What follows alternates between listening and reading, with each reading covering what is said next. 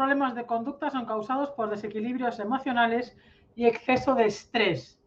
Vamos a hablar hoy, chicos y chicas, de este tema. Vamos a hablar de cuáles son eh, estas cinco señales, que nos, las cinco señales más claras, digamos, que, con las que podemos identificar que nuestro perro está estresado, es decir, que, que nuestro perro está pasando por un periodo de estrés que a veces se nos pasa muy por alto, echamos la culpa al perro de su comportamiento, de su conducta y no nos paramos a mirar, no nos paramos a pensar en qué es lo que hay detrás de ese comportamiento, que la gran mayoría de veces, evidentemente, el componente del estrés, el ingrediente del estrés, está presente. Así que déjame ponerte un minutito la presentación y empezamos con el vídeo.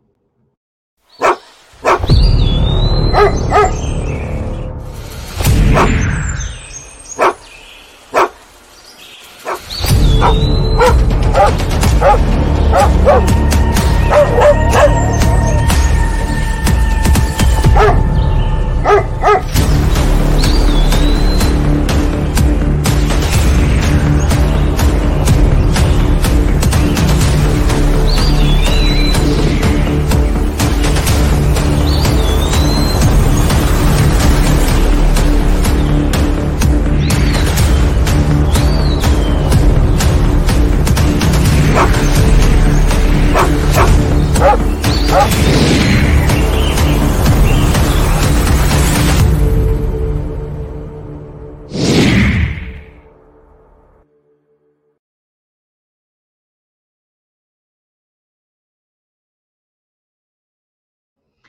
Buenas, ¿qué tal chicos y chicas? Yo soy Mónica Corchado, soy la directora y creadora del Instituto Dog Coaching y la autora de la saga Desafiar la Reactividad, que donde ya tenemos los dos primeros tomos, el 1 el uno y el 2, que aquí como yo voy al revés, el 1 y el 2, ya los tienes disponibles en desafiarlareactividad.com. Cada libro viene acompañado de una plataforma de vídeos para complementar la, eh, la información que hay en los libros. Los vídeos son complementarios, la información válida la información completa está en los libros. ¿vale? Los vídeos son para complementar la información visual. Dicho esto, como digo, vamos a hablar del tema de lo del estrés, el estrés canino. Vamos a dejar el número uno aquí a un ladito. Y nos vamos a enfocar en el libro número dos. Nos vamos a ir a una de las páginas. Si tienes el libro, te diría que te invito a que, a que lo leas conmigo, a que le eches un vistazo, porque veréis. Em, uy, qué gallito me acaba de salir, por Dios. Eh, como he dicho al principio, como habéis podido leer al principio, detrás de los problemas de comportamiento, evidentemente hay problemas de gestión emocional y problemas de estrés, que también está directamente relacionado. El, estrés está directamente relacionado, relacionado con la gestión emocional. Ah, ¿Y por qué? Porque es una, o sea, directamente relacionado, sí, vamos a decir que sí. Y te voy a decir por qué. Em, veréis, el estrés puede ser o bien porque evidentemente el perro eh, está rodeado, está en un ambiente, vive en un ambiente que también ya de por sí es estresado, bien puede ser porque no están cubiertas sus necesidades y eso evidentemente provoca un estrés en el, en el organismo del perro, ¿vale? Bien, falta de comunicación o falta de entendimiento en la relación entre la familia humana y el perro, entonces, no hay ese, ese, mm, no hay esa relación, no hay ese vínculo que realmente debería de haber entre la persona y el perro. Y eso le crea mucho, mucho estrés al animal, porque por más que él se intenta comunicar, no le entendemos, porque tampoco muchas veces ponemos el énfasis y ponemos la atención en entenderlo. Es más fácil echar la culpa al perro antes que intentar entenderlo. Y Hoy quiero que sea un vídeo muy cortito, no quiero extenderme mucho. Y te vamos a irnos a la página 169, si estás, tienes el libro Desafío a la Actividad número 2. Es en la, estamos, estamos en el bloque del estrés. Este libro tiene dos bloques, el bloque de la gestión emocional, o sea, el bloque del autocontrol de gestión emocional y el bloque del estrés. Y en este segundo bloque, en la página 169, 168 y 169, hablo de cuáles son esos síntomas, síntomas, señales que podemos ver en el perro que está estresado. Veréis, el primero que pongo, y es muy, muy, muy común, son los problemas digestivos, los vómitos, cacas blandas o con mucosidad. Estoy segurísima que más de una vez has podido ver, quizá no lo hayas identificado, no lo hayas asociado, pero seguro, ahora yo creo que como hay mucha más información sobre esto, pero estoy segura de que alguna vez has podido ver de que tu perro después de un episodio de estrés o un episodio, evidentemente, si no lo has sabido reconocer como estrés, sí que de alta intensidad o de frustración, etcétera, luego ha tenido un poquito de diarrea o cacas blandas o que echa el moquillo este, o incluso también vómitos, em, porque es muy común, es muy común. Y yo lo que me encuentro sobre todo cuando veo las redes sociales eh, y también cuando tengo visitas tanto presenciales como online, y es que muchas veces se asocia, sobre todo el tema de las cacas, se asocia con problemas en la, alimentación, que también puede ser, evidentemente. O sea, la alimentación tiene papel fundamental también en el, en el estrés del perro, tanto para bien como para mal. Pero lo que me, a lo que me refiero es que normalmente eh, miramos fuera la, posible causa de esa caca blanda. Ay, es o que ha, comido mucho, o es que no ha sentado bien, o es que ha comido algo que tal y que cual. Que insisto, que puede ser. No te estoy diciendo que no, que puede ser. Pero muchísimas veces, eh, si nos paramos a pensar, si nos paramos a evaluar lo que ha pasado atrás, incluso el día anterior, incluso los días anteriores de seguido, esto se ve mucho en perros que tienen, que tienen comportamientos reactivos, que van acumulando muchísimo estrés, ¿vale? Y al final, pues eso deriva también en problemas digestivos. Y entre ellos es esto, ¿no? Entonces, cuando, si tú estás dando a tu perro la misma alimentación, es decir, no se la acabas de cambiar, sino que lleva tiempo ya, eh, pues meses, años, con la misma alimentación o mismo tipo de alimentación. Que no es que le has cambiado también el saco de pienso, le has cambiado de repente otro tipo de. Has pasado de la cruda a la cocinada o de la cocinada a la cruda o, del pienso a la cruda o lo que sea. es decir, si no, ha, habido un cambio relevante, eh, con respecto al tema de la alimentación, la alimentación casi que tienes que descartarla. Yo te diría que antes de que, de que mires fuera, mira dentro. Cuando digo mira dentro, no es que mires dentro del perro, sino que mires en el perro, en, en sus vivencias, en qué es lo que ha pasado, cómo ha gestionado estos días lo que ha pasado en el entorno, si es un perro que tiende a las relaciones reactivas, si es un perro que tiende a la sobreexcitación, si es un perro que tiene mucho miedo, y ha pasado unos días con episodios de miedo porque han habido tormentas, porque han habido petardos, etcétera. O sea, primero fíjate en eso, porque creo que es mucho más importante que no el tema de alimentación. A ver, si de repente hemos cambiado la alimentación de un día para otro y el perro tiene diarrea, evidentemente casi que blanco y en botella.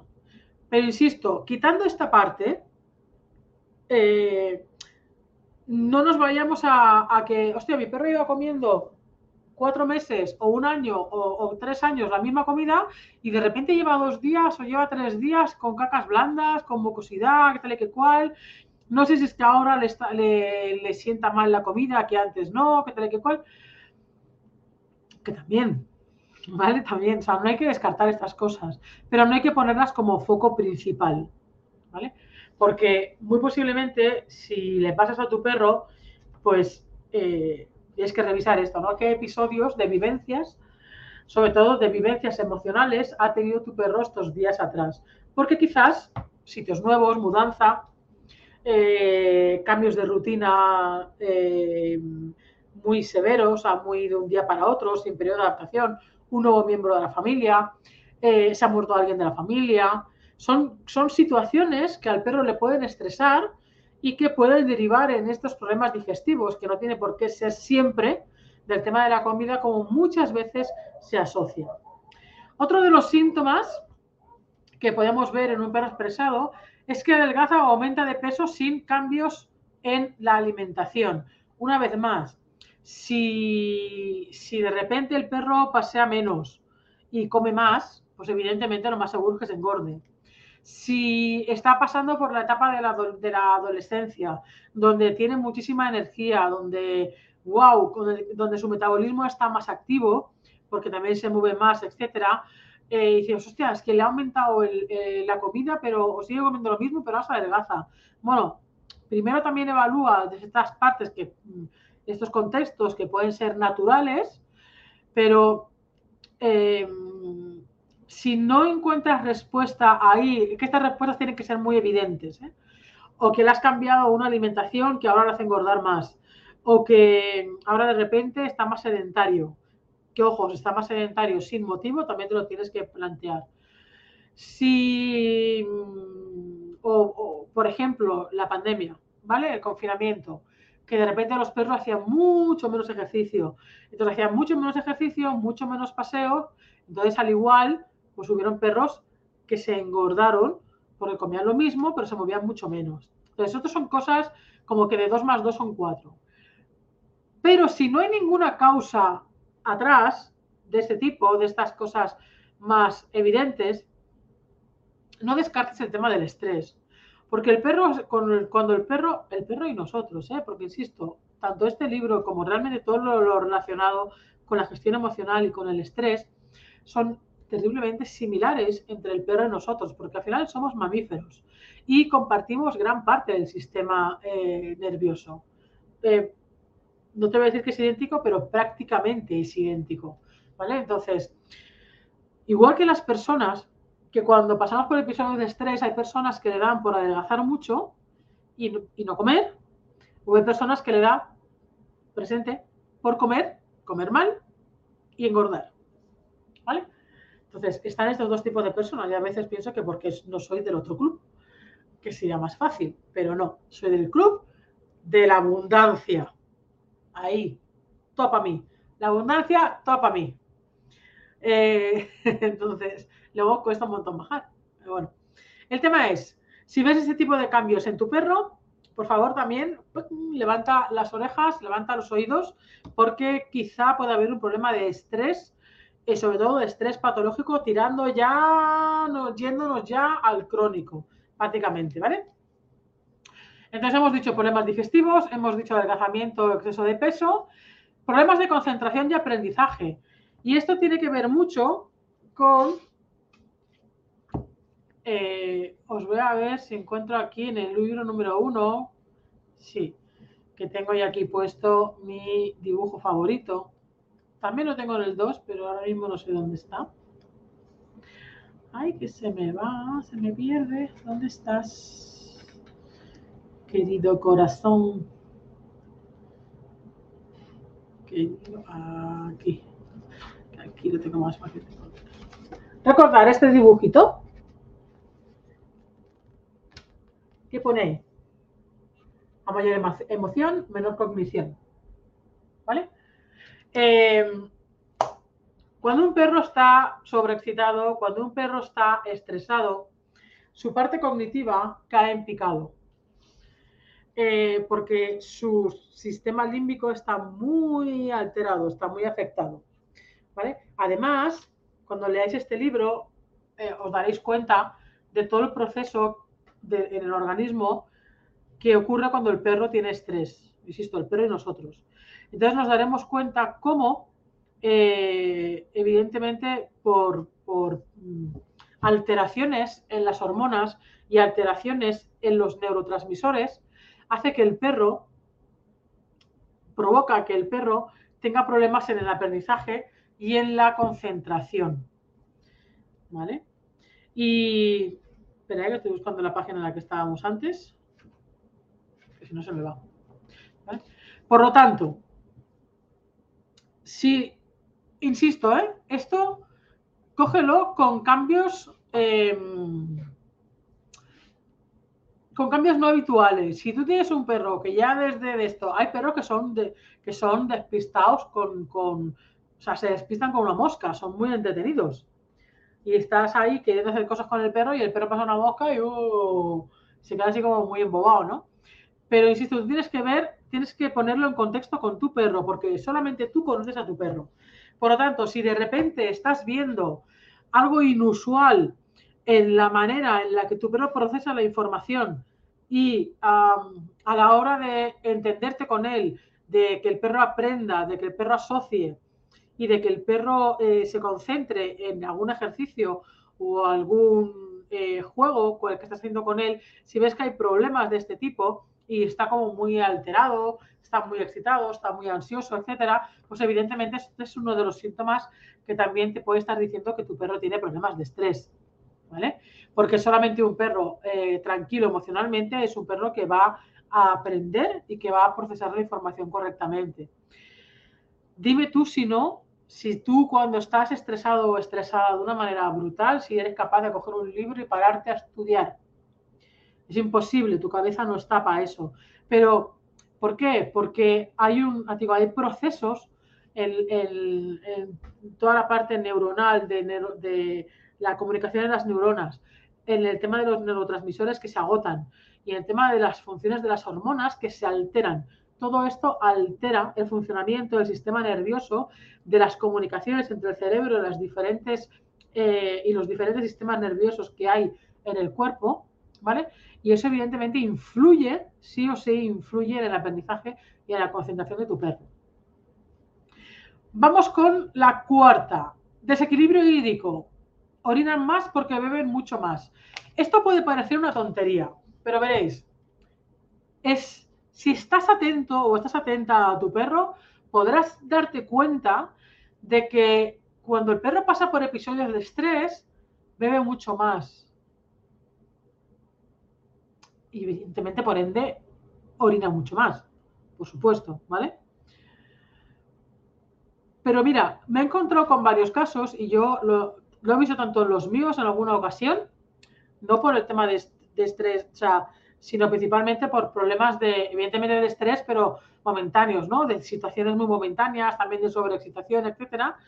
Eh, y no porque esté cansado, ¿eh? Sino que es como entran en bucle a la hora de beber agua. Es como que tuvieran esa obsesión, entre comillas, de beberse todo el cuenco de agua sin límite. Aunque no, aunque dejen de tener sed, es como que beben y beben y beben y beben y vuelven a beber. y beben y beben y beben y beben y beben, ¿no? Y es como que al final, yo a veces a la tengo que decirle yo, tío, ya, que no hace falta que te lo bebas todo entero, que no hace falta, que ya está. Porque ya yo, y no porque esté muy cansado, ¿eh? porque aparte yo cuando están muy cansados no, no quiero que beban hasta que estén más tranquilos por el tema de la torsión de estómago. Pero, insisto, me he encontrado muchas veces casos en los que el perro, ante momentos de estrés, situaciones de estrés que no sabe gestionar, se va por el agua y se pone a beber de manera compulsiva. Entonces, si ese estrés se va alargando en el, tiempo, evidentemente el perro va a estar bebiendo mucho más agua de la que realmente necesita, con lo cual va a orinar mucho más de lo que normalmente suele orinar y lo que normalmente suele beber.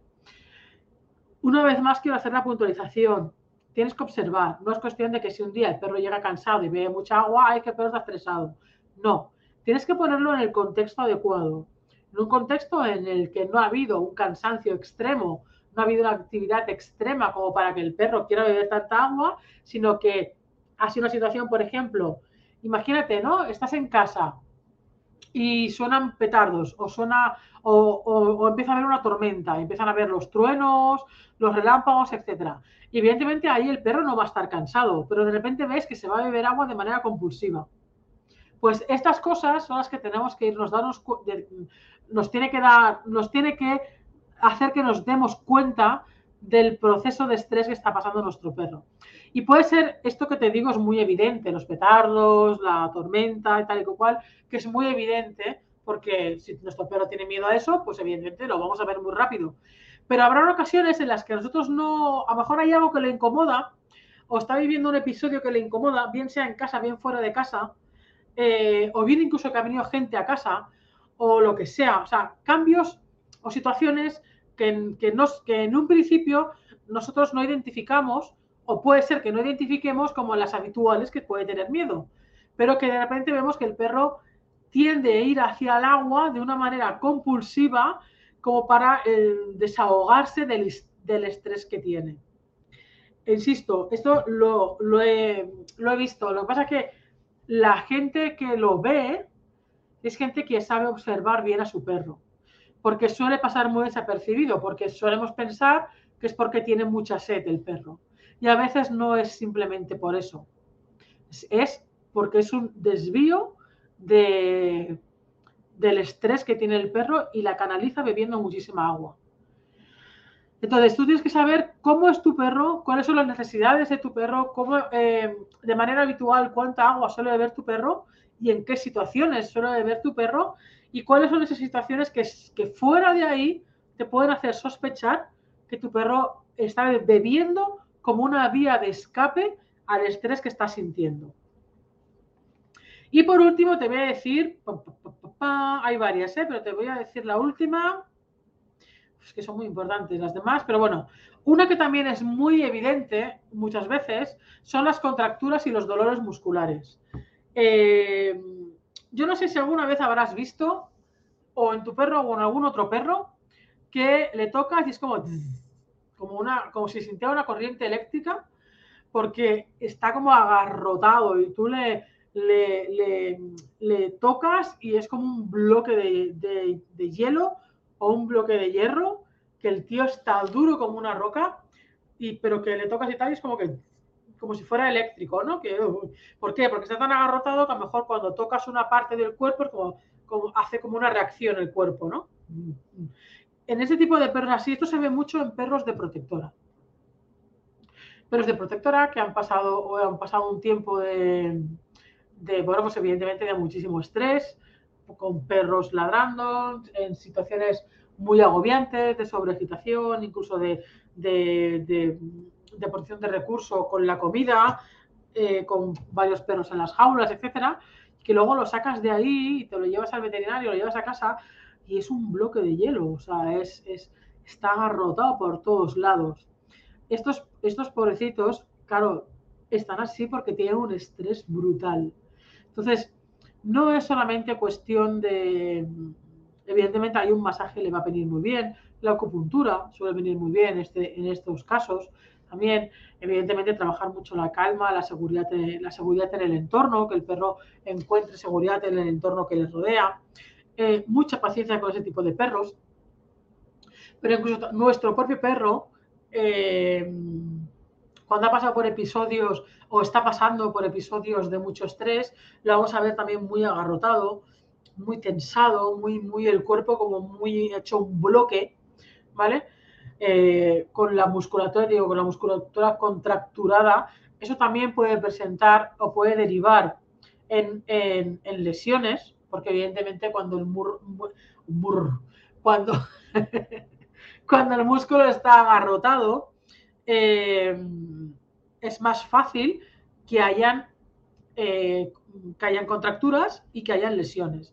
Yo, por ejemplo, en mi caso, yo suelo, suelo tener contracturas muchas veces en invierno porque me ha, me ha, me eh, ahora me sale la palabra, la acabo de decir, me ha, ha, uy, me ha, me agarrato, me, no me sale la palabra. Bueno, que me quedo así como muy, yo, yo misma tenso el cuerpo del, del frío porque odio el frío, entonces mm, me quedo como muy así súper tensa el cuerpo tal y cual y tengo, entonces a veces me pasan unas contracturas brutales. ¿Por qué? Porque yo misma estoy tensando mucho la musculatura, la estoy, bloqueando y eso hace que al final se contracture y al final tenga lesiones. A veces me levanto con unas contracturas de cuello que son infinitas, vamos, y las odio también, pero es lo que hay. Entonces, ¿por qué? Porque yo en ese momento o, durante unas horas he pasado un estrés eh, por temperatura. Mi cuerpo ha pasado por un estrés por la temperatura, ¿vale? Eh, y entonces ha reflejado en esto. En el perro puede ser alguna vez, puede ser por el tema de la temperatura, pero normalmente son por episodios emocionales o bien de que vienen de protectoras o bien evidentemente episodios traumáticos, episodios eh, de miedos, episodios de, mm, esto, de cambios de rutina muy bestias, de fallecimientos, de, mm, de separaciones, etcétera, que esto puede hacer en el que el perro tenga problemas musculares y problemas de eh, agarrotamiento. Esa es la palabra que quería decir. Agarrotado. Pues esa. ¿Vale? Entonces, ten en cuenta, ten en cuenta estas cinco que te acabo de decir, que las voy a volver a buscar, que se me han ido.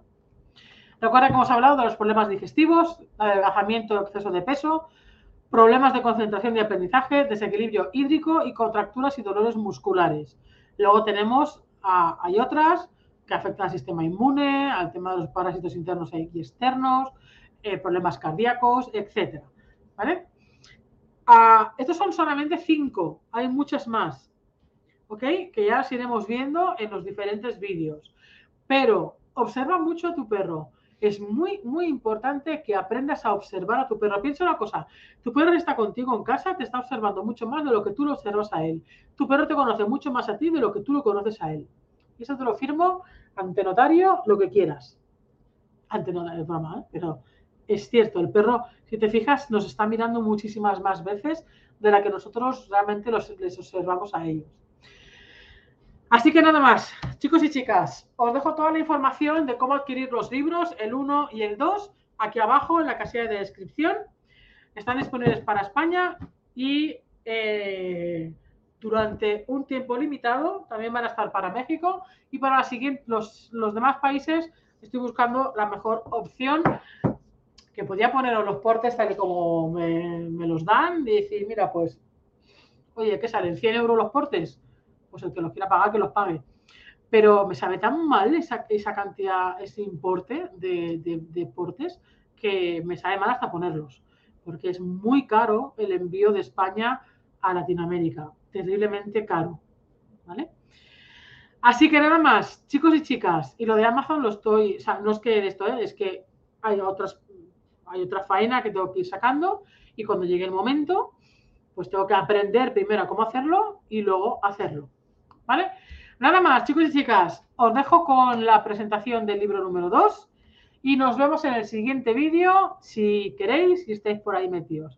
¿Vale? Chao, chao.